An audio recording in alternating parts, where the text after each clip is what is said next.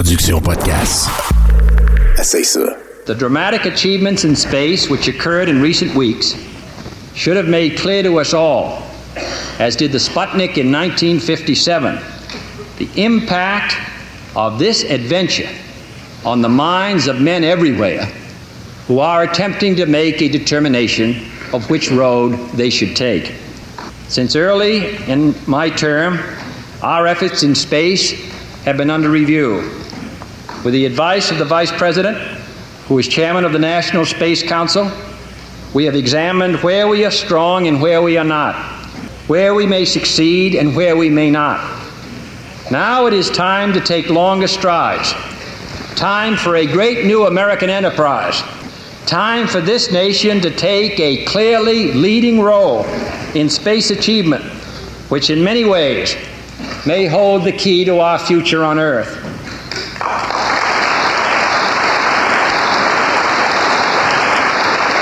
I believe we possess all the resources and talents necessary. But the facts of the matter are that we have never made the national decisions or marshaled the national resources required for such leadership. We have never specified long range goals on an urgent time schedule or managed our resources and our time so as to ensure their fulfillment. I therefore ask the Congress, above and beyond the increases I have earlier requested for space activities, to provide the funds which are needed to meet the following national goals. First, I believe that this nation should commit itself to achieving the goal before this decade is out of landing a man on the moon and returning him safely to the earth. No single space project in this period will be more impressive to mankind or more important for the long range exploration of space, and none will be so difficult or expensive to accomplish. Okay, when you verify the position, uh, the uh, opening I ought to have on the camera. Voilà le pied d'Armstrong, au centre et en bas de votre écran. Okay, Neil, we can see you coming down the ladder now. La sortie du lemme, c'est le début de l'échelle.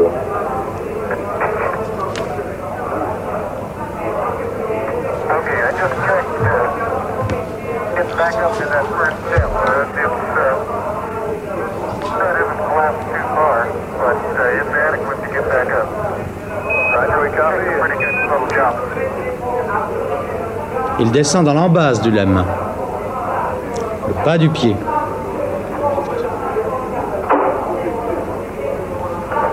Le plus important maintenant, et la grande crainte que l'on avait ici à Houston, c'était que l'astronaute qui sort du lemme tombe.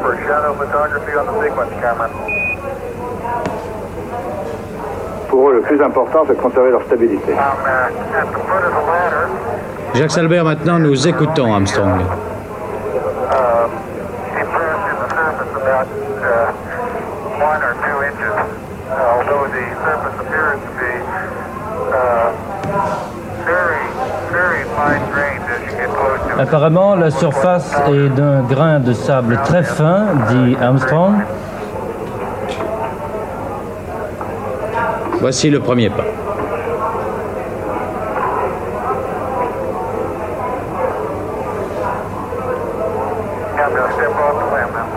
Et je descends de l'échelle maintenant, dit Armstrong.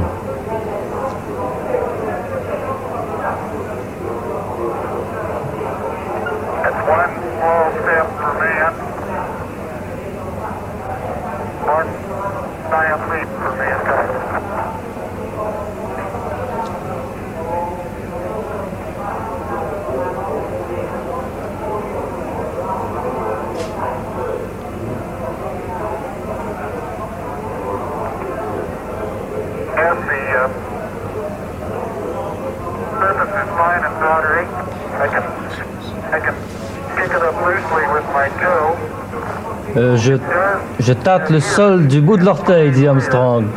Le sol est très ferme.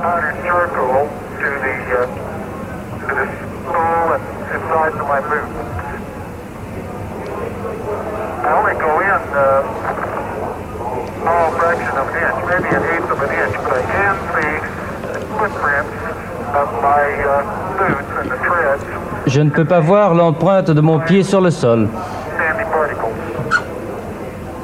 Le sol qu'il compare d'ailleurs à une poussière de charbon. Et il marche maintenant.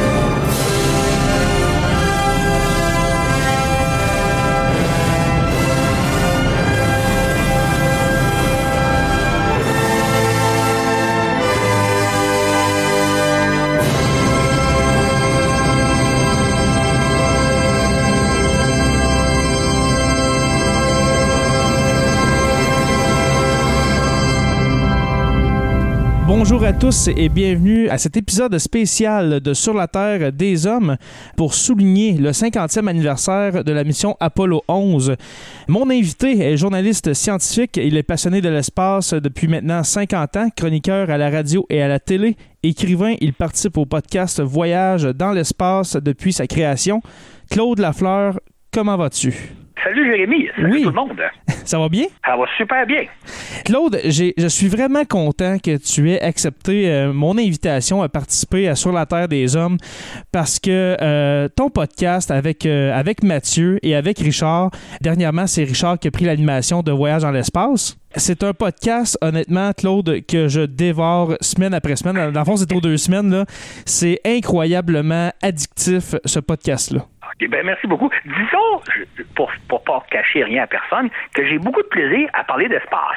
Oui, c'est ma ben, passion. Exactement, et on le sent, on le sent avec, euh, avec ta connaissance, c'est très fluide, hein? puis les gens vont le voir ce soir, euh, ben, aujourd'hui dans le fond, parce que c'est c'est intemporel, mais les gens vont voir comment c'est c'est fluide pour toi de parler de l'espace. C'est la première fois, parce que moi, l'espace, c'est un sujet que- qui me passionne, mais jamais j'avais vraiment entendu quelqu'un en parler comme ça avec autant de fluidité, et puis c'est vraiment rafraîchissant euh, d'entendre ça.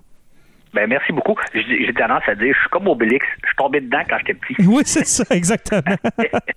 Puis on peut dire vraiment que tu es tombé dedans quand tu étais petit parce que Absolument. euh, cette année, en 2019, et puis aujourd'hui, dans le fond, euh, date où est-ce que le, le balado, euh, le podcast est déposé, ça fait exactement 50 ans aujourd'hui, Claude, que l'homme a posé le pied sur la Lune.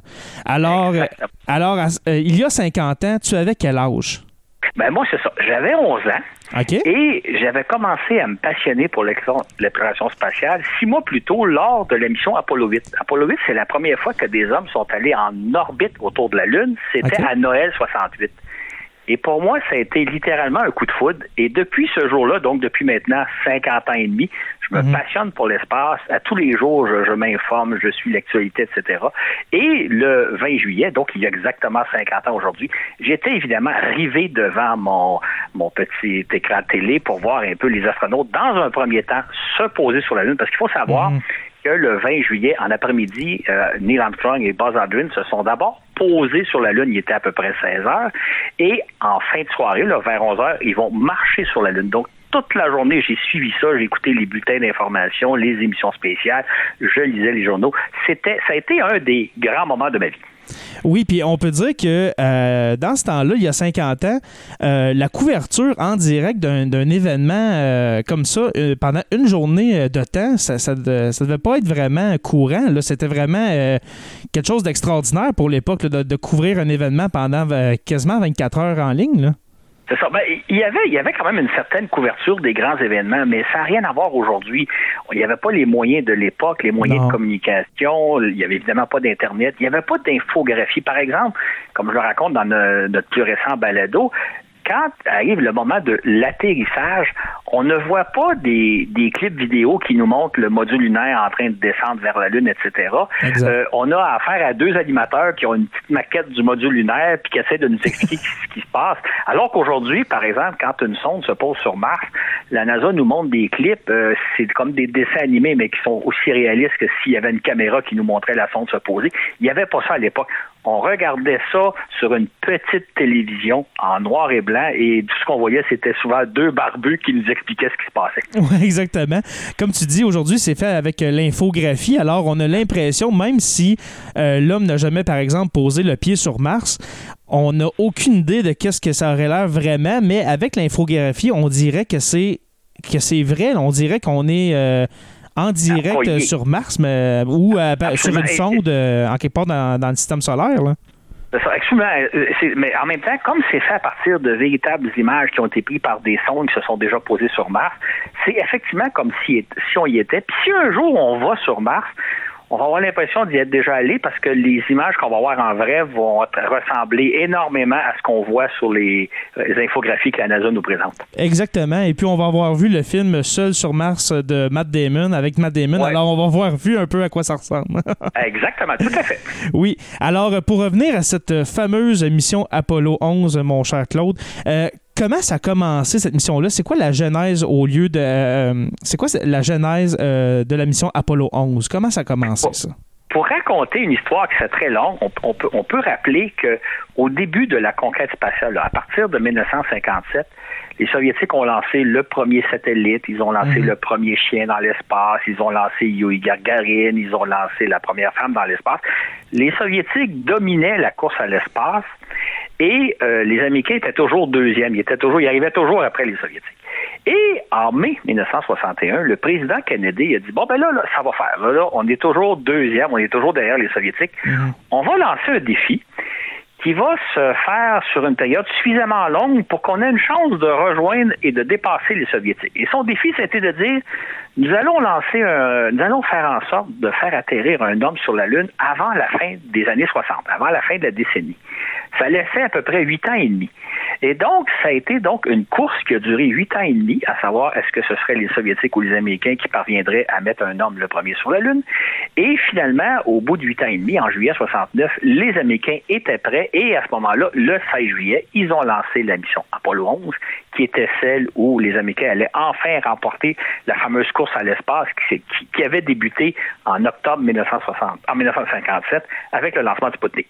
On peut dire, on peut dire quasiment que c'est comme un peu la fable de, du lièvre et de la tortue, dans le sens que le, le fil d'arrivée, on peut dire, on peut dire que c'est la Lune, et puis que, et puis que les Soviétiques, l'URSS part en fou.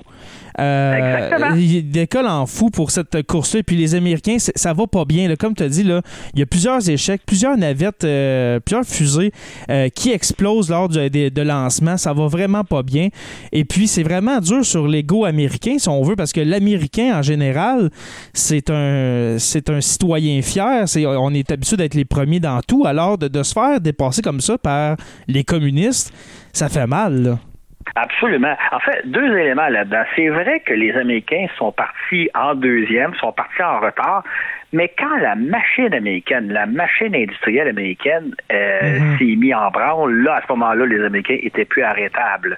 Euh, il faut dire aussi que c'était une course de prestige, mais il y avait un autre volet qui était le volet euh, technologique et stratégique. C'est-à-dire que si vous possédez de- des puissantes fusées, ben, ça sert en même temps de missiles.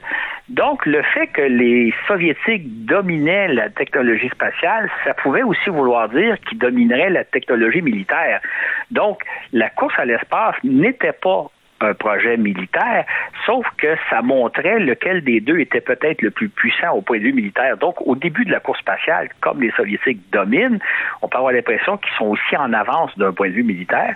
Et lorsque les Américains partent euh, dans la course et qui finalement la dominent, ben, ils montrent que non, c'est eux qui sont les champions des, des technologies Mhm. de pointe, technologies qui peuvent servir autant à des fins civiles que militaires. Donc, il y avait tout un volet stratégique aussi. Exactement.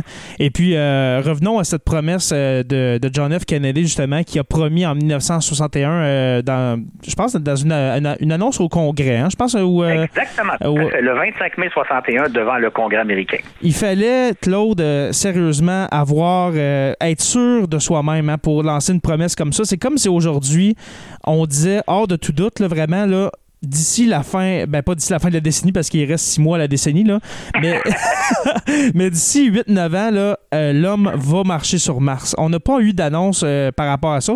On va en parler tout à l'heure, mais c'est comme si on avait, on, on- avait une, une annonce officielle du président disant on va tout mettre en œuvre, on va mettre les moyens financiers, on va mettre les moyens technologiques, on va, mais, euh, on va mettre à notre, notre, euh, nos moyens. Nos euh, capacités industrielles. oui, nos capacités industrielles à fond pour arriver à ce but-là.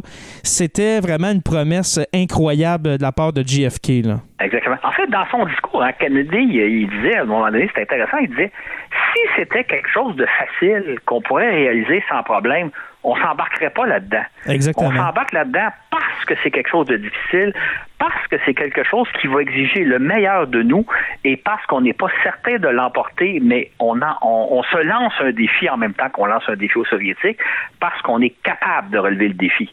Donc, c'est comme quelqu'un qui se donne un défi, non pas de, de monter le Mont-Royal, là, mais de monter le Mont Everest. Ça se fait, mais c'est difficile parce que monter le Mont-Royal, c'est facile. Oui, c'est ça. On peut, euh, ça. On peut le comparer à, à escalader l'Everest, si on veut, pour. euh, C'est ça. C'est, pareil comme si, mettons, quelqu'un de pas en forme, euh, mettons, je fais une comparaison, c'est comme si quelqu'un de pas en forme euh, disait, moi, je vais monter le Mont Everest, parce qu'on on s'entend qu'au début de la décennie 60, les Américains ne sont pas en mesure euh, de dire, on s'en va vers la Lune. Ils sont même pas capables de faire un décollage réussi. Là. Là, au moment où Kennedy lance son défi, le 25 mai, ils ont lancé quelques semaines plus tôt Alan Shepard, leur premier astronaute, qui est monté jusqu'à 185 km d'altitude pour redescendre en parachute, un vol de 15 minutes. Ils ont comme expérience de vol spatial humain 15 minutes de vol. Et là, on parle, et qui est monté jusqu'à 185 km d'altitude. Là, on parle d'envoyer un équipage vers la Lune, une mission qui va durer au moins 8 jours, Mhm. et qui une mission qui va aller jusqu'à 385 000 km de la Terre. Ah, Donc, le, le fossé est immense. Ouais, c'est incroyable. Et puis, euh, tant qu'à parler de, de la genèse d'Apollo 11, qu'est-ce qu'on peut dire sur les. Est-ce qu'il y a eu 10, 10 autres missions Apollo avant ça pour arriver à, à Apollo 11 ou. euh? Euh, c'est une bonne question, ça. Ouais. En fait, il y a eu Apollo 1 en janvier 67. C'est la mission où il y a trois astronautes qui ont brûlé vifs sur le pas de tir. Oui, C'est-à-dire qu'ils étaient à l'entraînement, ils se préparaient à partir un mois plus tard. Mhm. Et là, il y a eu un accident, ils ont péri brûlés vifs. OK. Ensuite, il n'y a pas eu la mission Apollo 2 et 3 qui ont été mis de côté. Et il y a eu les missions Apollo 4, 5 et 6 qui étaient des vols automatiques, sans équipage, où là, on a essayé les fusées, on a essayé le module de commande, on a essayé le module lunaire. Et donc, et à partir d'Apollo 7, là, c'était des missions à, à habiter. Donc, il y a eu Apollo 7, 8, 9 et 10 avant Apollo 11, donc euh, cinq missions euh, habitées. OK. Et donc, mais il n'y a pas eu 10 missions. Parfait. Et puis, dans ce temps-là, est-ce qu'on croyait justement, avec, avec cette promesse de JFK-là, est-ce qu'on croyait vraiment qu'on était capable, est-ce que c'était possible pour euh, l'Américain moyen d'atteindre la Lune? Parce qu'on on s'entend, là, même aujourd'hui, on est en 2019, puis moi, le soir, je regarde la Lune, puis je me dis, me semble que c'est impossible de se rendre, mais non, on est allé il y a 50 ans. Comment, comment les gens voyaient ça de on s'en va vers la Lune? Est-ce que c'est- est-ce qu'ils voyaient ça comme euh, une possibilité? Est-ce qu'ils croyaient à leur Ouais, ben, gouvernement? il, faut, il, faut se re- il faut se replacer à l'époque, dans les années 60, là. Moi, je le sais, je l'ai vécu. J'étais enfant, là, mais je l'ai vécu. Mhm. On avait l'impression que tout était possible, que si on le voulait, on le pouvait, puis si on décidait de le faire, on le ferait. On pourrait prendre un exemple, hein. Ici, au Québec, euh, on a construit l'Expo 67 et le métro de Montréal en trois ans et demi. Les deux projets, hein, les deux projets ont été menés de front en vrai. 63 et 67. Si on devait faire ça aujourd'hui, là, ça prendrait peut-être 20 ans. Juste penser, là, je sais pas si les gens ont conscience, mais dans le cas de l'Expo 67, là, on a littéralement construit une île. Une île, en oui, plein l'île du fleuve Saint-Laurent Ouais. et agrandi une autre. Hey, aujourd'hui, faire une affaire comme ça, là, ça, ça, ça demanderait probablement 20 ans de consultation publique, puis ensuite peut-être 10-15 ans de travaux. En même temps, on a construit tout un réseau de métro. Il y a- je pense qu'il y avait une, une vingtaine de stations à ce moment-là. Et Mhm. on a tout fait ça en trois ans et demi. Quand on pense euh, au fameux pont Champlain là, qu'on vient d'ouvrir, là, Oui, ça a pris a pris à peu près 10 ans à faire ce pont-là à partir du moment où on s'est dit, hey, il faut faire un pont, l'autre est en train de tomber. Juste faire un pont aujourd'hui, ça prend 10 ans.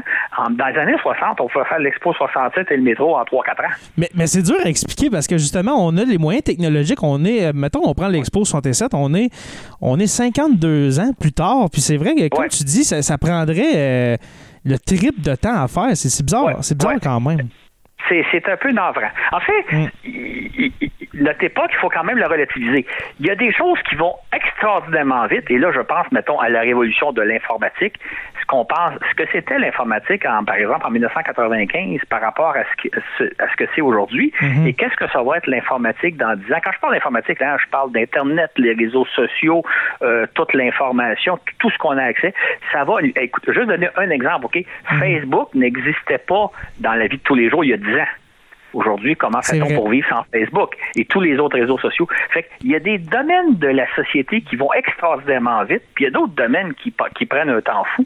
Et c'était comme ça dans les années 60 à d'autres niveaux. Mais c'est vrai qu'aujourd'hui, si on voulait faire un réseau de métro ou on voulait faire euh, une, une Expo 67, ça prendrait 20-30 ans, alors qu'à l'époque, ça prenait 3-4 ans. Mhm, comme tu dis. Et puis les, te- les technologies sont vraiment avancées parce que justement, si on n'avait pas ces technologies de la communication-là, euh, notre balado ce soir serait impossible parce que toi, toi je, crois que tu restes à Montréal. Absolument. Et puis moi, je suis en Abitibi-Témiscamingue. Alors, euh, c'est quand même incroyable euh, de, faire un balado, de faire un podcast de même à distance et puis qui va être déposé. C'est vraiment incroyable. et j'ajouterais que non seulement on, on fait un balado, donc une émission de radio, mais cette émission de radio-là est disponible à l'échelle de la planète. Il n'y a pas juste les gens du Québec qui peuvent l'écouter partout à travers le monde. Mm. Ça aurait été impensable il y a 20 ans, alors qu'aujourd'hui, c'est quelque chose de banal. Deux individus très ordinaires avec des moyens techniques très, très limités sont Exact. capables de faire une émission de radio planétaire. Exactement. Et qui va durer peut-être pour l'éternité. Absolument, exactement. avec l'Internet, avec l'Internet d'aujourd'hui, ça peut euh, rester de- pour l'éternité Ah. dans les ondes. là. Absolument. C'est juste que c'est un peu long, l'éternité. hein. Ouais, c'est ça. Et puis, euh, pour revenir à cette mission d'Apollo 11, euh, on a le décollage le, le 16 juillet 1969. Euh, le décollage va super bien, contrairement à plusieurs essais qui ont été faits pendant les années 60. Euh, tout se passe bien, on s'en va dans l'espace. Les conditions de vie à bord, comment c'était? Comme- comment que les, les astronautes ont vécu pendant les quatre jours pour se rendre à la Lune? Qu'est-ce qu'ils faisaient, ces astronautes-là? Ben, d'abord, il faut savoir qu'ils habitaient dans une capsule. Une capsule, ça a peu, le, le volume intérieur de la capsule, c'est à peu près celle d'une une minivan, disons, une petite camionnette, OK? OK. Ils sont trois hommes à bord. Euh, ils sont en apesanteur, OK? C'est une caractéristique intéressante parce que quand vous êtes dans un petit volume réduit, mais en apesanteur, vous pouvez aussi bien euh, utiliser le plafond, les murs que le plancher. Donc, déjà, le volume est en quelque sorte décuplé. Maintenant, ils sont trois hommes, donc, dans une, appelons ça dans une camionnette.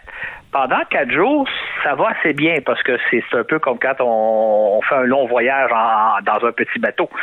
Et à ce moment-là, ils se rendent à la Lune et pour eux, ben, c'est là, ils se préparent pour le grand jour, le grand jour étant l'arrivée à la Lune et le débarquement sur la Lune. Donc, euh, pendant l'allée vers la Lune, qui dure euh, effectivement quatre jours, c'est une mission tranquille. Ils regardent d'ailleurs la Terre s'éloigner de plus en plus. Ils nous transmettent des images. Il y a des films où, euh, régulièrement à la télévision, euh, peut-être deux fois par jour, ils font une petite émission, des fois de 10-15 minutes, où ils nous montrent la vie à bord, comment ils mangent, comment ils dorment. Ça ressemble un peu à ce que David Saint-Jacques a connu récemment.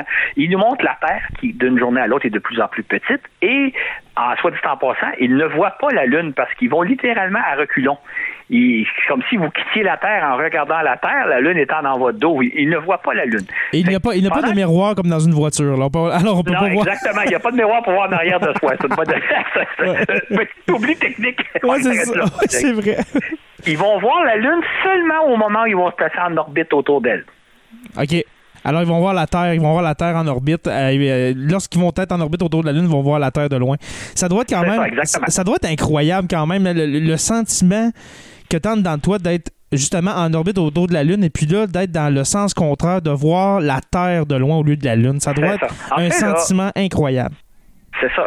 C'était le, troisième équipage à quitter la Terre. Il y a eu Apollo 8, comme j'ai raconté tantôt, qui était le- le début de ma passion. Il y a eu ensuite l'équipage d'Apollo 10 qui s'est rendu autour de la Lune faire toutes les mêmes manœuvres qu'Apollo 11, sauf l'atterrissage et maintenant Apollo 11. Et dans, la- dans les trois cas, les astronautes ils disaient c'est absolument renversant de voir la Terre dans son entièreté, parce que quand vous êtes en orbite autour de la Terre, vous êtes tellement proche que vous ne la voyez pas entièrement. Là, vous la voyez en vous éloignant. Et là, de voir qu'elle devient de plus en plus petite, mais que même à longue distance, vous pouvez reconnaître les continents, euh, les océans, vous voyez la, la météo, les phénomènes météo, les nuages. Euh, D'ailleurs, euh, durant leur euh, séjour, de- le, le transfert entre la Terre et la Lune, les astronautes faisaient souvent des rapports météo en disant « Oh, il doit pleuvoir à tel endroit. On voit qu'il y a des gros nuages gris. Ouais. Ben, tel autre endroit, il va faire très, très, très beau parce qu'on voit que le ciel est dégagé. Oui, c'est ça. Ah, c'est quand même incroyable. Et absolument, c'est- fantastique. Tous les astronautes ont été absolument renversés de, ce, de cet aspect-là de la mission. Hmm. Alors, le 20 juillet euh, 1969, euh, on a euh, l'équipage d'Apollo 11 qui se met en orbite euh, justement autour de la Lune. Et puis, euh, deux hommes, deux des trois astronautes. Alors, on a Armstrong, Aldrin et puis Collins. Euh, il va y avoir Armstrong et puis euh, Aldrin qui vont euh, débarquer dans le module lunaire pour ensuite aller marcher sur la Lune. Pourquoi, pourquoi Armstrong et Aldrin? Ben, ch- chaque membre d'équipage a un rôle à jouer. Bon, Armstrong, c'est le commandant.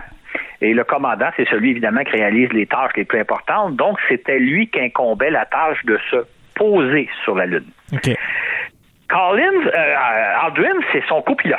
Donc, un peu comme dans un avion commercial, il y a toujours un pilote et un copilote. Mhm. Donc, euh, Aldrin, c'est le copilote, donc celui qui va accompagner Armstrong et qui va l'assister. Euh, c'est lui qui s'occupait entre autres des ordinateurs de bord pendant qu'Armstrong pilotait le module lunaire pour arriver sur un site favorable à l'atterrissage. Et ce qu'il faut savoir, c'est que dans le cadre des missions Apollo, il y a deux vaisseaux. Il y a le vaisseau de, de la capsule Apollo proprement dite et le module lunaire. Cet ensemble-là se place en orbite autour de la Lune et lorsque le moment est venu, donc deux, deux hommes montent à bord du module lunaire, se séparent de la capsule pour aller se poser sur la Lune. Dans la capsule demeure un troisième homme qui est le pilote du module, de la capsule Apollo, qui est donc Collins. Lui va donc rester à- en orbite autour de la Lune pendant que ses deux compagnons vont faire la mission sur la Lune. Et lui va les attendre avant qu'ils reviennent les rejoindre au bout de 21 heures. OK. Alors, euh, Armstrong et puis euh, Aldrin vont être 21 heures, si je comprends bien, sur la Lune euh, à récolter des échantillons, à prendre des photos. En fait, en fait, il y a deux, deux éléments. Euh, ils se posent sur la Lune à bord du module lunaire. OK. Euh, ils vont y rester pendant 21 heures, mais ils vont seulement sortir pendant deux heures marcher sur la Lune. Ah, OK, Parce que OK. durant les 21 heures, il y a la, la période où on, on se pose sur la Lune, on prend une petite pause, un repos, ensuite on descend faire la marche, on remonte.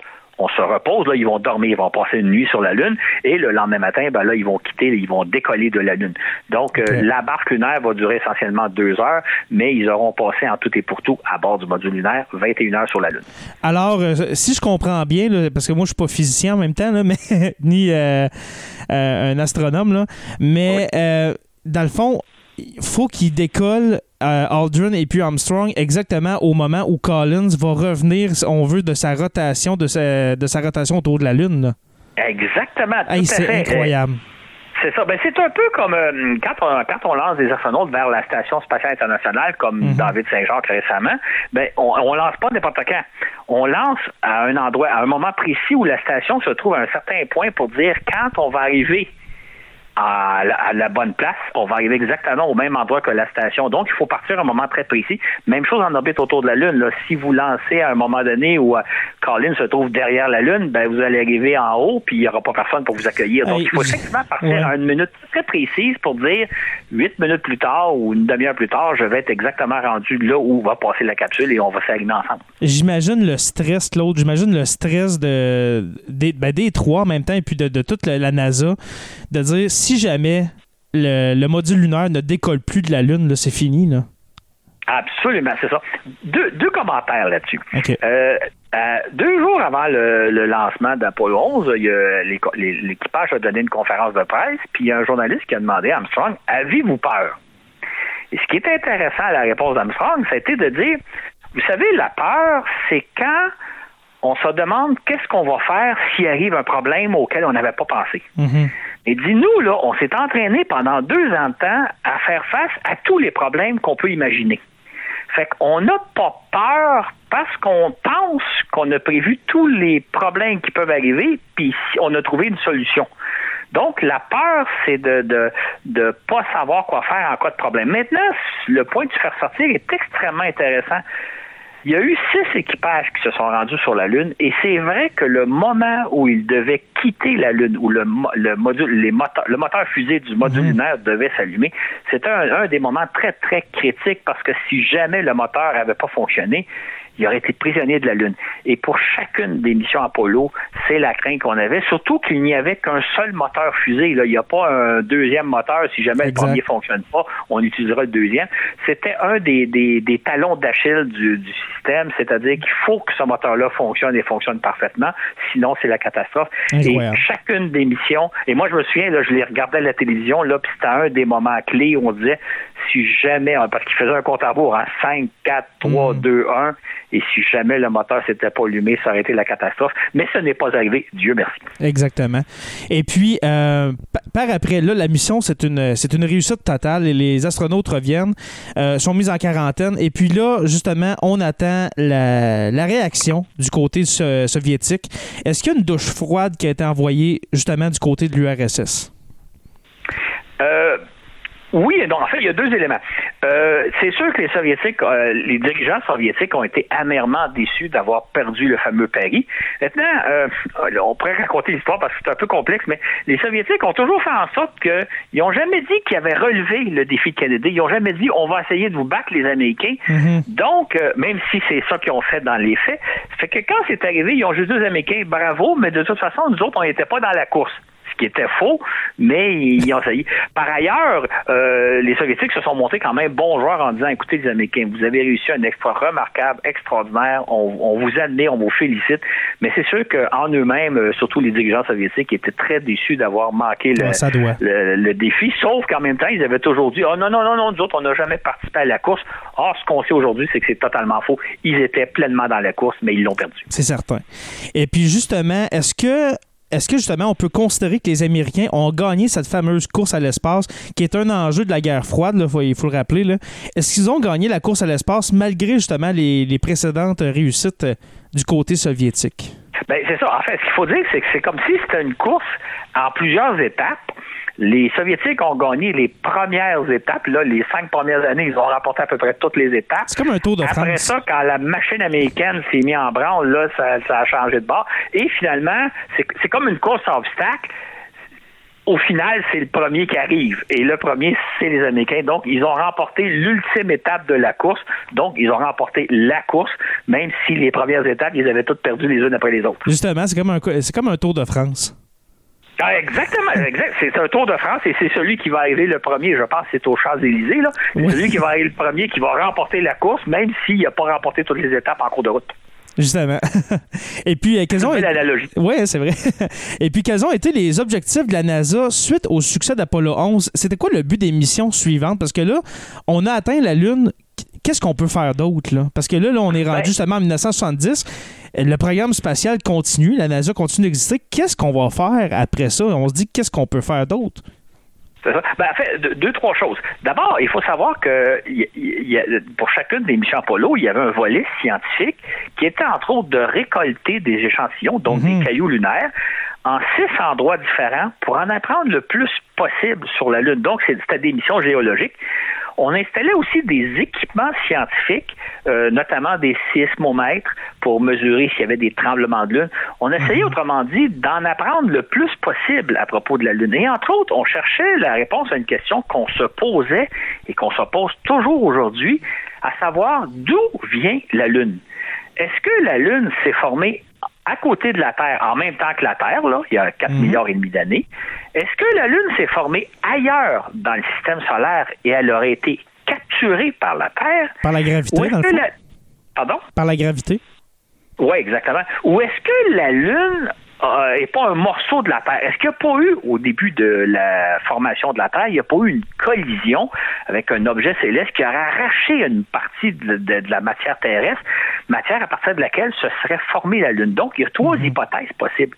Et quand on est allé sur la Lune dans, dans le- dans le cadre du programme Apollo, on s'est dit, on va trouver la réponse de savoir d'où vient la Lune. Étonnamment, 50 ans plus tard, on n'a toujours pas la réponse. Il y, a encore, il y aura encore beaucoup de recherches à faire.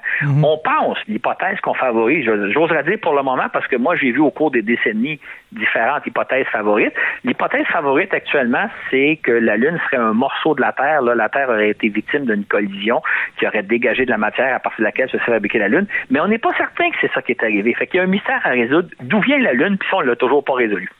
Ben moi, je pense en même temps que, justement, moi, je suis pas un, je suis pas un, spécialiste, mais c'est un peu la même théorie de comment se sont formées les planètes, dans le sens que, justement, c'est de la matière qui se sont, euh, qui s'est agglutinée ensemble, et puis il y a- et la, la Lune, est- c'est pas le seul satellite euh, d'une planète dans le système solaire, alors en même temps, c'est comme de la matière, moi je crois, mais c'est comme de la matière qui s'est qui s'est formée, tout ça, mais en même temps, c'est est sphérique. là. comment expliquer ça? En tout cas, ça, c'est.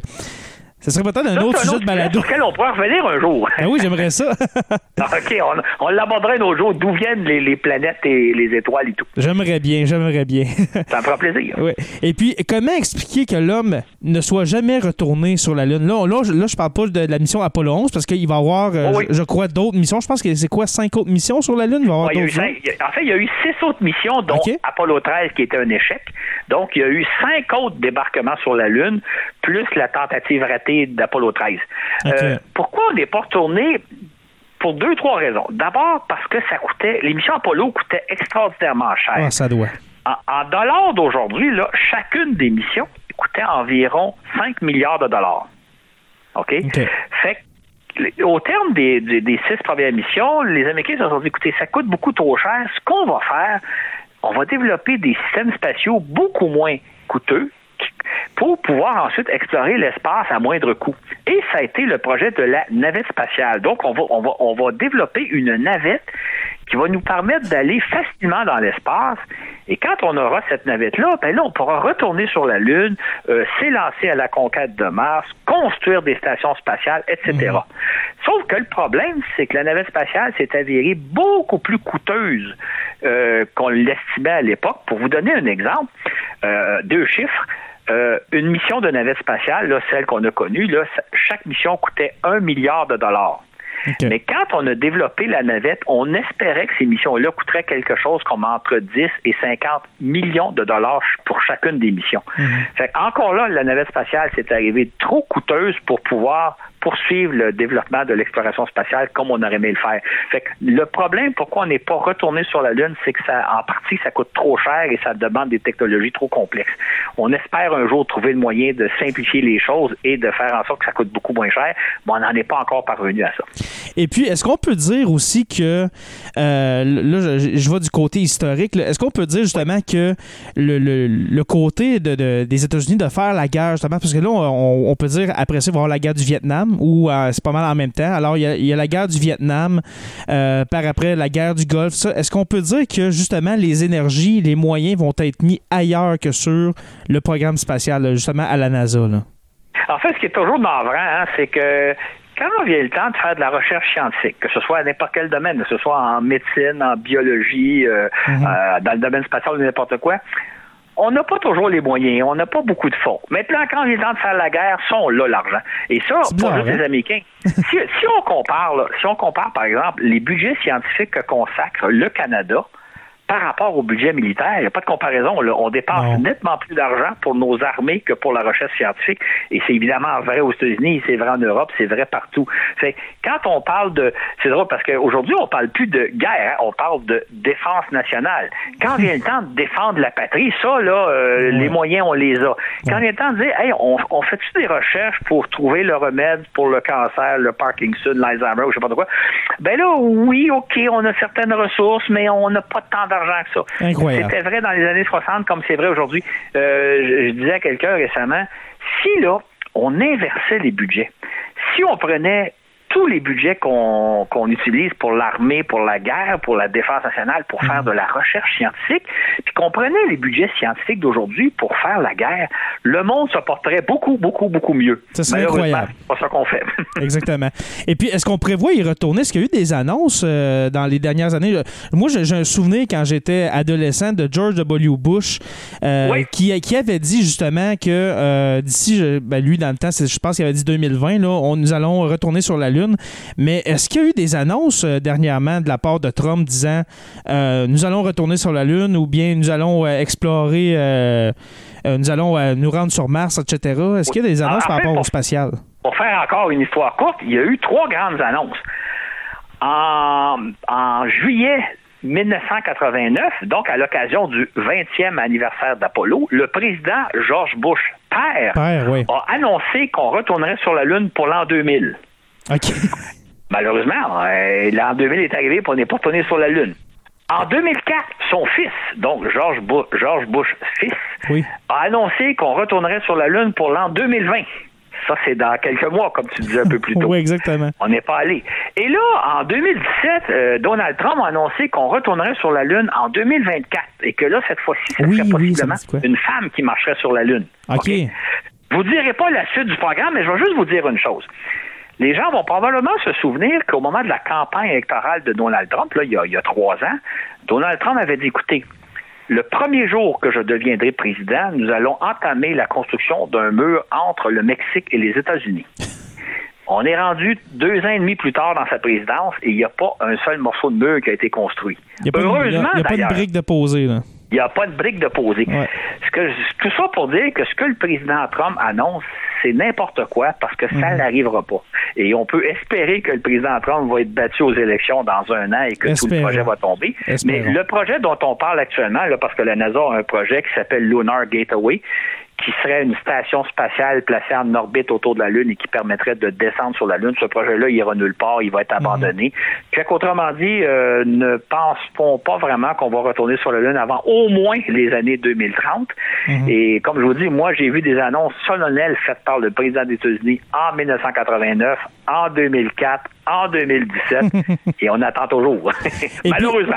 Oui, c'est ça. Et puis, il n'y a pas eu d'annonce d'Obama hein, dans, sa, dans sa présidence? Non, effectivement, Obama, lui, était un peu plus réaliste. Il s'est dit, écoutez, euh, on n'a pas les moyens, on n'a pas la volonté d'y retourner, fait que, euh, on oublie ça pour l'instant. Et puis, euh, si on ne peut pas se, se fier sur le gouvernement américain et puis euh, sur, sur ses fonds pour aller sur la Lune, il y a eu des, euh, des entreprises privées, mon cher Claude, que eux se sont dit, euh, nous, on, on a les moyens et puis euh, on va se rendre sur la Lune et puis euh, plus loin encore, comme dirait Buzz Lightyear dans Toy Story. Et puis, et, puis là, je parle d'Elon Musk. Euh, Si vous n'écoutez pas euh, Voyage dans l'espace, ben, je vous invite à l'écouter parce que justement, Claude a une opinion d'Elon Musk que j'adore.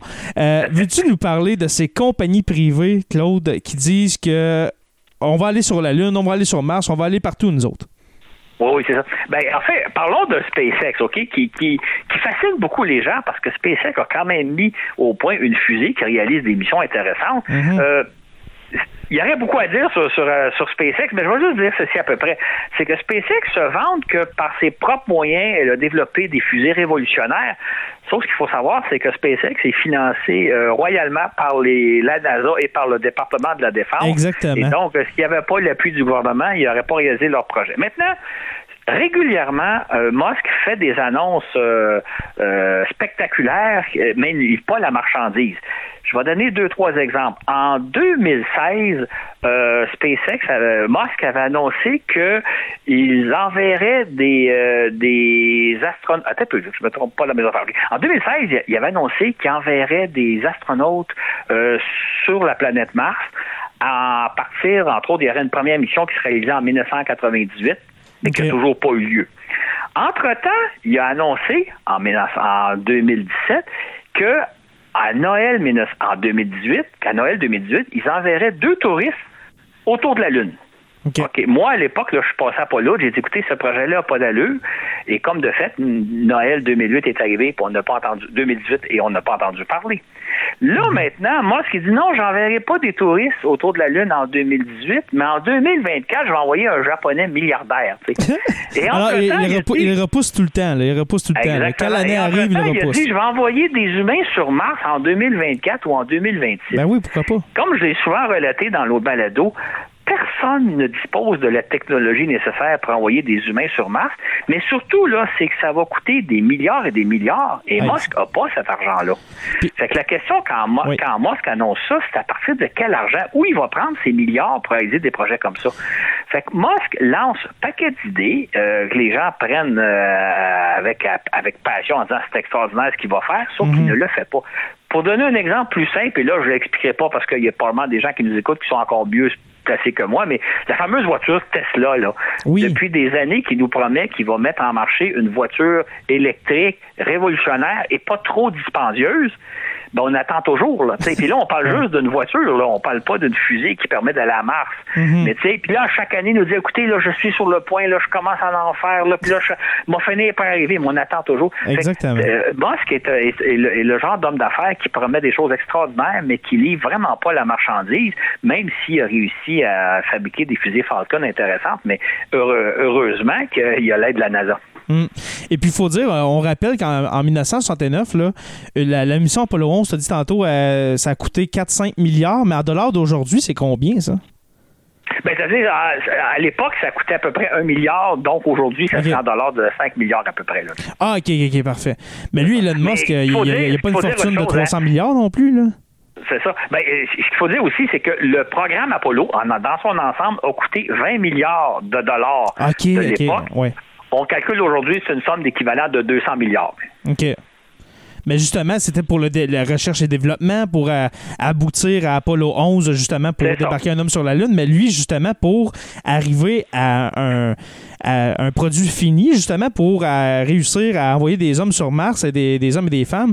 Mais justement, il n'y aura pas le choix de faire la- le même processus que la mission Apollo, là, puis ça va lui coûter le- les yeux de la tête. Là. Ben, euh, on, on pourrait imaginer, mettons, qu'envoyer des gens sur Mars, c'est une opération de l'ordre. On, va- on va être très, très généreux? Très, très conservateur. Mhm. On va imaginer que c'est une opération de 50 milliards de dollars? Minimum, OK? Où c'est qu'il va prendre l'argent? Parce que ce que Musk nous dit, c'est son projet à lui. Là. C'est pas le projet de la NASA, c'est pas un projet financé par le gouvernement. Où va-t-il prendre les fonds? Et la réponse, évidemment, c'est qu'il ne trouvera pas les fonds. Non, là, impossible. Fait que ce que, ce que Musk nous vend, c'est du rêve. Euh, Mhm. je vais ouvrir une parenthèse. J'ai- un ami ingénieur un jour qui m'avait compté, puis ça, c'est bien avant Tesla. Il disait, écoute, Claude, fabriquer une voiture qu'on va vendre 200 000 c'est extrêmement facile parce qu'on a les moyens de tout faire. Mhm. Le défi technologique, c'est de fabriquer une bonne voiture qu'on va vendre 20, 30, 40 000 Ça, c'est un défi. Parce que quand vous avez tous les fonds nécessaires, moi, je vous donne 200 000 pour faire une voiture, pas de problème, ça pose pas de... Le défi, c'est de faire une voiture que, qui, va être, qui va bien fonctionner puis qui va être abordable. Et on voit, Musk a fabriqué une Tesla, là, y a, il y a une version Tesla qui se vend, je pense, à peu près 200 000 Comme on disait, mon ami ingénieur, ça, c'est très facile à faire. Est-ce qu'il va être capable de livrer une voiture, de, une très bonne voiture électrique pour à peu près euh, 40 ou 50 000 Bon, on voit très bien qu'il n'est pas capable de le faire. C'est c'est une chose de dire j'ai tous les moyens du monde pour faire mon projet, mais quand vous n'avez pas tous les moyens, c'est autre chose. Alors, est-ce qu'on peut conclure que ce, ce n'est pas par les entreprises privées que va euh, se dérouler la prochaine marche sur la Lune ou bien le premier homme, le premier être humain à marcher sur Mars? Ben exactement. En fait, là, euh, je, je vais- je vais presque t'annoncer une primeur, Jérémy. OK. Euh, on va commencer par la chose suivante. Quand j'ai commencé ma carrière de journaliste dans les années 80, je disais aux gens, moi, je ne pense pas voir de mon vivant des humains marcher sur Mars. OK. On est rendu 35-40 ans plus tard et j'ai toujours la même impression. Mais vrai. je vais aller plus loin. Je pense qu'on n'ira jamais sur Mars, en tout cas pas ce siècle-ci. Oh, OK. Pour une raison assez simple. C'est que d'une part, ça représente, aller sur Mars, ça représente un défi technologique et surtout psychologique considérable. C'est incroyable. Pour vous donner un exemple, Oui. Pour donner une idée, euh, probablement que beaucoup de gens qui nous écoutent ont fait un voyage en avion, sont allés par exemple en Europe, Mhm. puis vous avez passé 6, 7, 8, 9 heures dans une carlingue d'avion. Imaginez-vous, aller à Mars, là, c'est de 6 à 8 mois. Imaginez-vous enfermé dans une carlingue d'avion pendant 6 à 8 mois avec pas grand-chose à faire. Et puis là, on, on- et puis ceux, ceux qui n'écoutent pas Voyage dans l'espace, justement, ton podcast, ton balado, là, c'est pas juste une carlingue de- d'avion, là, c'est c'est petit, là. Parce C'est que ça, ça va être une capsule. ça va être une capsule, là. C'est pas. euh, c'est comme. euh, c'est à la hauteur, genre, je, je sais pas moi, de- d'une camionnette, là, justement, là. Ouais, Exactement, exactement, c'est ça. assez pour Et- virer fou, là. un, un autre élément qu'il faut ajouter que les gens pensent pas, c'est que quand vous commencez à vous éloigner de la Terre, vous perdez le contact radio euh, euh, direct. C'est-à-dire, euh, euh, après deux, trois jours de voyage, là, il la distance est telle que si vous conversez avec quelqu'un, il y a un délai de 30, 40, 50 secondes. Mhm. Je sais pas si vous avez déjà eu une conversation avec quelqu'un, puis il y a un délai de 3-4 secondes, c'est difficile de se parler. Mhm. Ce qui fait que pendant tout ce voyage-là, vous êtes plus en contact direct. Là, on peut jaser comme on le fait, toi et moi, actuellement. Là, tu sais. Ouais. Fait que, on- alors que les gens qui sont dans la station spatiale peuvent s'entretenir avec leur famille puis leurs proches à tous les jours, comme le fait David Saint-Jacques d'ailleurs. Mhm. Donc, autrement dit, là, euh, envoyer un équipage à Mars pose non seulement un défi technologique considérable, mais aussi psychologique. Un défi humain, un défi humain incroyable. Exactement. Par ailleurs, on a des robots de plus en plus performants, les sondes qu'on envoie sur Mars. Mhm. Et là, là où j'a- j'améliore ma, ma réflexion, moi, c'est que on est, on, on- on est au début de l'ère de l'intelligence artificielle. tu sais. On sait que ça s'en vient, là. C'est-à-dire des robots qui vont avoir des capacités euh, de, de réflexion puis de travail infiniment supérieures à ce qu'on a actuellement comme nos, nos ordinateurs puis nos robots. Là, tu sais. Moi, ce que ça me fait dire, c'est que d'ici 10 ans ou 15 ans, on va avoir des robots tellement perfectionnés qui vont remplacer l'humain. Ou en fait, s'ils remplacent pas l'humain, euh, ils sont tellement efficaces qu'ils coûtent euh, infiniment moins cher que des humains. Puis évidemment, si on, on perd un robot, là, s'il manque son atterrissage, c'est pas, pas grave, c'est juste une machine. Mhm. Fait que moi, je pense que dans 10-15 ans, on va avoir des robots tellement avancés qu'au lieu de dire on va risquer la vie d'humain à un coût absolument astronomique, on est bien mieux d'explorer Mars à l'aide de robots. Mhm. Ce qui fait que je pense que les robots vont littéralement prendre la place des humains sur Mars. Euh, Peut-être que dans un siècle ou deux ou trois, on ira sur Mars, là, je ne le sais pas. Mais je pense qu'on on arrive. Parce que je sais pas si les gens sont conscients, là, on parle beaucoup de l'intelligence artificielle de, de- actuellement. Là. Il y a une révolution extraordinaire qui s'en vient. Moi, moi, je compare ça. J'ai vu, moi, dans les années 70-80, arriver la révolution informatique. C'est-à-dire, Ouais. à l'époque, là, dans les années 70-80, on savait que les ordinateurs s'en venaient, on les voyait venir. Mais moi, pour avoir été témoin de cette époque-là, je peux vous dire, on n'imaginait pas l'impact que les ordinateurs auraient. Le monde dans lequel on vit aujourd'hui, là, on l'imaginait pas en 1985. tu sais. Exact. Euh, comme je disais tantôt, l'Internet, les réseaux sociaux et toute l'informatique. Et il y a une révolution aussi importante qui s'en vient d'ici euh, peut-être 10 ou 15 ans. Du côté de la robotique. On- Absolument, exactement. Et c'est ça, à mon avis, qui va prendre la place des humains. Parce que, comment dit, là, en l'an 2030, on va dire, pas nécessaire d'envoyer des humains, ça coûte beaucoup trop cher, c'est beaucoup trop complexe, et on a des machines qui sont capables de réaliser une exploration pas aussi performante que des humains. Là. Je pense qu'il n'y a jamais rien qui va remplacer des humains. Là. Un géologue sur. Mars va être beaucoup plus efficace. Sauf qu'en même temps, nos robots vont remplacer les humains pendant un bon bout de temps. Fait que je pense pas qu'on va voir des humains sur Mars avant au moins un siècle. Et justement, Malheureusement. si- mais, mais malheureusement, peut-être qu'on le verra pas. Ben, même moi, même moi qui est né en 89, peut-être que je ne le verrai pas. Mais euh, c'est pas grave. Au moins, euh, si on, on peut avoir des images euh, HD 1080p de- d'une image de. Mars, ça serait super. Et pourquoi, et pourquoi pas une image de Vénus, une image de, de Mercure, euh, tu sais, euh, des images de toutes les planètes, ça serait vraiment intéressant.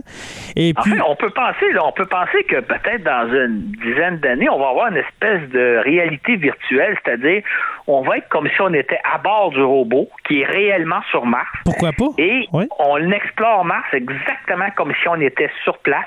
Et je pense qu'on va avoir accès à ce genre de réalité virtuelle. Ben, euh, je dis réalité virtuelle, mais un vrai robot qui est réellement sur Mars. Là, et on en arrive à ça, et peut-être beaucoup plus vite qu'on pense. Fait que l'idée d'envoyer des humains sur Mars, ce serait extraordinairement intéressant, mais c'est extraordinairement complexe et dispendieux.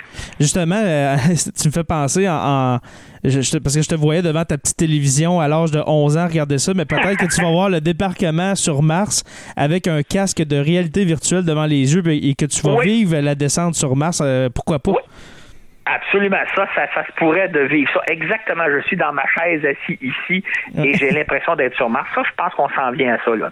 Exactement. Et puis pour terminer, Claude, une petite question euh, très sommaire, parce que là, euh, avec euh, la, la semaine qu'on vit, la semaine du 50e anniversaire, il y a plusieurs conspirationnistes qui ressortent de l'ombre et puis, plusieurs réseaux de télévision, de, de télévision et de radio qui en parlent. Les fameux, la fameuse théorie du complot disant que l'homme n'a jamais mis le pied sur la Lune, euh, que tout a été fait en studio à Hollywood, tout ça. Mais avec ce que tu viens de nous parler, euh, on, peut dire, on peut dire qu'on a la preuve que l'homme est vraiment allé sur la Lune. Pourquoi avoir fait un un scénario de la sorte, surtout que la plupart des personnes pensent, qui pensent ça ne réalisent pas qu'il y a eu six autres missions par la suite. Là. Alors pourquoi inventer ça? Pourquoi inventer une théorie du complot? Là? En fait, il y a plusieurs choses qu'on pourrait, on pourrait dire. Euh, la première, c'est que moi qui ai vécu l'époque d'Apollo, c'est un peu comme si aujourd'hui on vous disait, là, mettons qu'on vous disait dans 20-30 ans, là, la station spatiale, ça n'a jamais existé. Euh, Chris Hadfield, euh, David Saint-Jacques euh, sont jamais allés dans la station spatiale. Tout ça, ça a été tourné en studio. La station spatiale, ça n'existe pas. Mais ça serait impensable aujourd'hui, parce que je pense que personne doute que David Saint-Jacques a vraiment été dans l'espace, puis que Chris. Hadfield aussi, puis que des centaines d'autres d'astronautes, etc. Mhm. Sauf qu'avec le recul du temps, les gens qui n'ont pas vécu cette époque-là se disent ah, ben peut-être bien, tu sais. Fait que moi, quand on me dit on n'est pas allé sur la Lune avec Apollo 11, euh, ça me fait le même, même effet que si on vous disait David Saint-Jacques, là, ça a été tourné en studio ici à Saint-Hubert, là, tu sais. Ça ne tient pas debout. Ça, c'est de façon générale. plus, per- plus précisément, quand on analyse, il faut savoir une première chose. Officiellement, si on prend les dires de la NASA, les astronautes d'Apollo 11 sont allés sur la Lune. Ils ont recueilli des échantillons lunaires et ils ont installé des instruments scientifiques, dont un sismographe qui mesurait les, les tremblements de Lune, un- une cible laser qui permettait de mesurer la distance Terre-Lune et d'autres instruments sciences. Ce qui fait que pendant des mois suivant le retour des astronautes de la Lune, on a reçu des informations en direct de la Lune, que, à savoir des tremblements de terre, etc. Fait que là, là, si la NASA avait tourné en studio une mission, pourquoi dire aussi on a installé des instruments scientifiques et là, pendant des mois de temps, ajouter le dire ah ben oui, on soit à tous les jours, autrement dit, prolonger le mensonge. Exactement. ça tient pas Pourquoi? Ouais, c'est ça. Ensuite, ils ont lancé un deuxième équipage, Apollo 12, puis Apollo 13, Apollo 14, Apollo 15, Apollo 16, Apollo 17. Hmm. Pourquoi faire un mensonge de même? Ça n'a aucun sens. À la rigueur, là, s'il avait voulu compter un mensonge, j'aurais dit, on a envoyé un équipage, il s'est posé sur la Lune, il est revenu, c'est fini, on tourne la page, on passe à autre Et chose. voilà, et voilà. OK? Fait que quand vous lisez comme il faut l'histoire, vous dites, ça se peut pas que des gens aient dit, on, on va faire un mensonge puis on va le briser. Euh, un autre élément, je peux en sortir plusieurs, mais un autre élément. Un des problèmes que les conspirationnistes ont, c'est l'idée de dire les astronautes euh, se sont envolés le 16 juillet. Il y a eu un million de personnes qui ont assisté à leur lancement, plus ceux qui l'ont vu à la télévision. Pendant les huit jours, entre autres pendant la période où ils s'en vont vers la Lune et quand ils reviennent, ils ont retransmis des émissions de télé où on les voit flotter dans la capsule. Et finalement, au bout de huit jours, la capsule, on l'a vu amérir, on a vu les astronautes sortir de la capsule et même le président des États-Unis, le président Nixon, était là pour les accueillir. Est-ce que tout ça, c'est une mise en scène? OK. Est-ce que tout ça, c'est faux? Ou est-ce que ça, c'est vrai? En fait, il y a des conspirationnistes qui disent oui, les astronautes se sont envolés le 16 juillet, comme on l'a vu, mais ils sont demeurés en orbite autour de la Terre et ils sont venus huit, jours plus tard sans Quelle aller à la Lune. Quelle perte de temps. Sauf qu'à ce moment-là, tu dis oui, mais il était pas plutôt en studio au Nevada en train de marcher sur la Lune. Moi, justement. Tu sais, ça marche pas. Euh, tu, as peut-être entendu dans un des balados, je racontais, je disais, ça là, c'est un peu comme quelqu'un qui trompe sa femme. Oui, oui, oui, oui, Il compte un, un- il compte un premier mensonge, mais là, son mensonge tient pas. Faut qu'il compte un deuxième mensonge pour briller son premier mensonge. Ça. Mais là, son deuxième mensonge marche pas, faut qu'il compte un troisième. Et les conspirationnistes sont dans cette situation-là. Autrement dit, ils, nous- ils nous disent, mettons, on n'est jamais allé sur la Lune, tout ça a été tourné en studio. OK. Qu'est-ce que vous faites du décollage puis du fait qu'on les a vus flotter dans leur capsule? Ah ben là on va dire qu'ils sont non, on va dire qu'ils se sont dé- sont décollés, mais euh, ils sont restés en orbite autour de la Terre. Ah oui, mais là qu'est-ce que vous faites du fait qu'ils étaient en studio en train de ça marche pas leur affaire. Non, ça marche pas. c'est ça. Quand on analyse les différentes. Moi, là, j'inviterais les gens, Si jamais vous vous n'êtes pas convaincu puis vous doutez de mes dires, vous avez tout à fait le droit. Moi, je vous inviterais là à regarder l'ensemble des théories conspirationnistes par rapport à Apollo 11. Vous allez voir qu'ils se contredisent l'un l'autre. Fait que s'il y en a un que la preuve que les astronautes ne sont, se sont jamais envolés, qui sont restés sur Terre au Nevada, ben, qu'est-ce que vous faites de l'autre théorie qui dit non, non, non, ils se sont envolés, ils sont restés en orbite terrestre. Mhm. Mais là, qu'est-ce que. Pour rien- pour faire. les théories les unes avec les autres, ça ne Ouais. tient pas debout. C'est comme le mari qui compte un premier mensonge, puis un deuxième, puis un troisième, puis un quatrième, puis son histoire ne tient pas debout.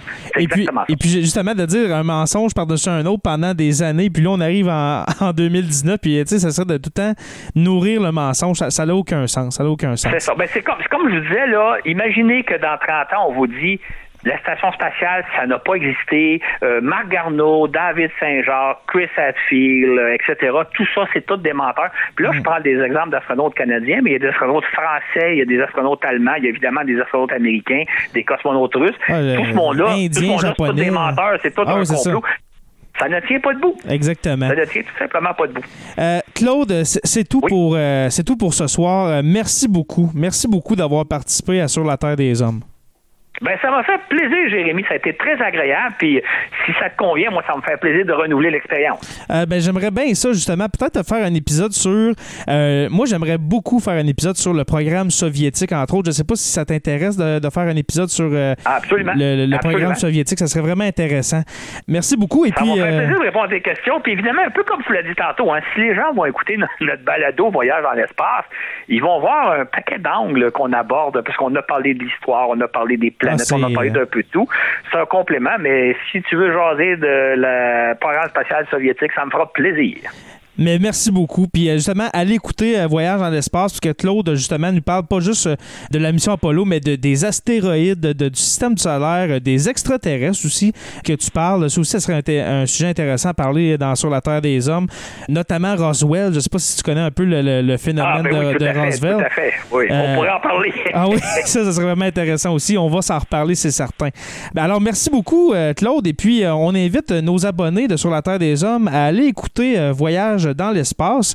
Et puis, euh, en même temps, de vous laisser un avis sur Apple Podcasts pour nous aider à, et puis aider euh, Voyage dans l'espace à monter dans le moteur de recherche. Alors, c'est vraiment apprécié pour nos deux podcasts. Merci à nos patrons, nos courriers, nos stagiaires. Si vous voulez écouter nos épisodes, euh, vous pouvez aussi visiter le site radioh2o.ca. Et puis, merci aux productions podcasts euh, pour l'opportunité. N'oubliez pas qu'à tous les jours, nous écrivons l'histoire. Ce soir, ça fait 50 ans que l'homme a marché sur la Lune. Alors, on vous invite, euh, si le ciel est dégagé, à regarder la Lune et puis avoir une pensée pour euh, ces trois astronautes qui se sont envolés vers la Lune pour ensuite y marcher. Merci et on se revoit très bientôt pour une autre page d'histoire de Sur la Terre des Hommes.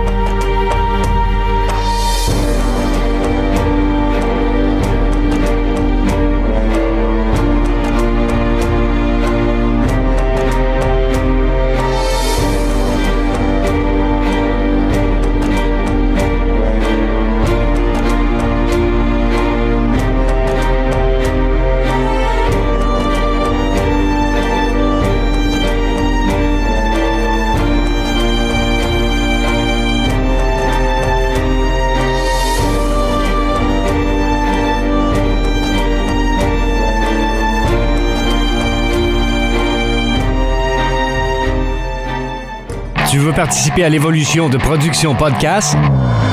Deviens partenaire et contacte les Productions Podcast en visitant la page Facebook Productions avec un S, Podcast, P-O-D-C-A-S-S-E ou écris-nous à podcast à commercial iCloud.com. Fais partie de l'aventure Productions Podcast. Pour plus de détails, visite podcast.com.